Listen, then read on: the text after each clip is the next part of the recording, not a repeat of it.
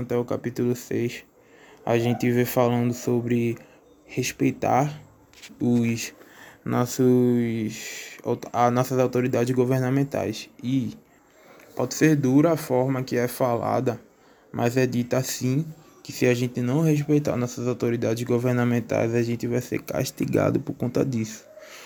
Porque pelo que eu entendi, independentemente da pessoa que tiver no poder, se essa pessoa é uma pessoa má, se é uma pessoa ruim, Deus sabia que essa pessoa ia estar no poder e deu esse poder para essa pessoa, tá ligado?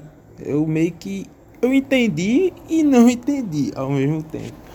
Mas enfim, prosseguindo. Esse trechinho só mostra apenas explicando que a gente tem que respeitar nossos governadores, senadores, prefeitos, tudo, sem exceção. E praticamos o bem. E se a gente não teme o mal, é um bagulho assim. Assim, se você não quiser ter medo da autoridade, guarde as leis e pratique o bem, e tudo irá bem. Basicamente isso, esse trechinho. Eu vou ler um trecho massa, que é do 6 ao 7, que eu acho que é bem explicativo isso. Paguem Paguem também seus impostos por essas mesmas razões, porque as autoridades do governo estão a serviço de Deus, dedicadas a continuar a fazer essa obra. Deem a cada um o que lhe é devido, ou seja, dá a César o que é de César. Né?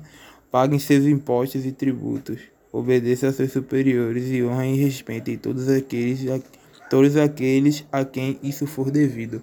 Ou seja, tudo, autoridade, acredito que isso cabe até se brincar professor, véio, pelo que eu entendi, tá ligado? Que não é uma autoridade governamental, mas é uma autoridade. Então você tem que respeitar também. Se você não respeitar, tá ligado, né? No versículo 8 até o versículo 10, basicamente, basicamente a gente tá falando do amor de Deus um para com os outros. A gente tá falando mais dos mandamentos. Não adultere, não mate e não roube. Sendo que o versículo 9 eu gostaria de citar que é muito bonito, que é os seguintes mandamentos são: não adultere, não mate, não roube, não cobice. E qualquer outro mandamento, todos se resumem num só mandamento: ame o seu próximo assim como o mesmo. Esse texto está explicando que o amor não faz mal ao próximo e que essa é a razão pela qual ele satisfaz plenamente todas as exigências da lei tá ligado?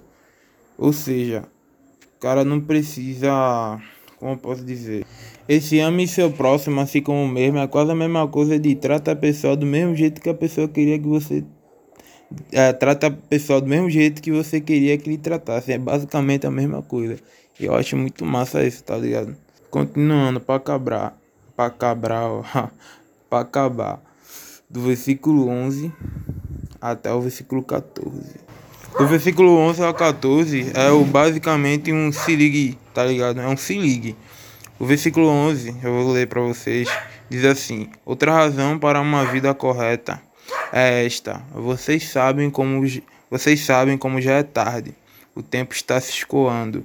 Despertem do sono, pois a vinda do Senhor está mais próxima agora do que quando cremos no princípio.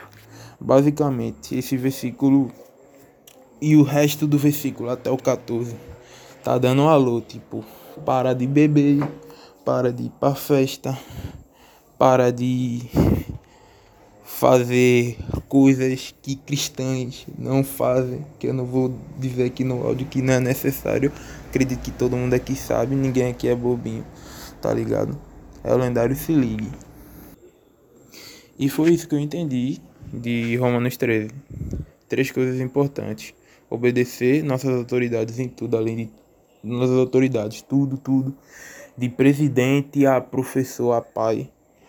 A gente também tem que amar uns aos outros, né? Como resumir o mandamento, amar o seu próximo como amar a si mesmo. E o lendário se ligue que Jesus está voltando, papai.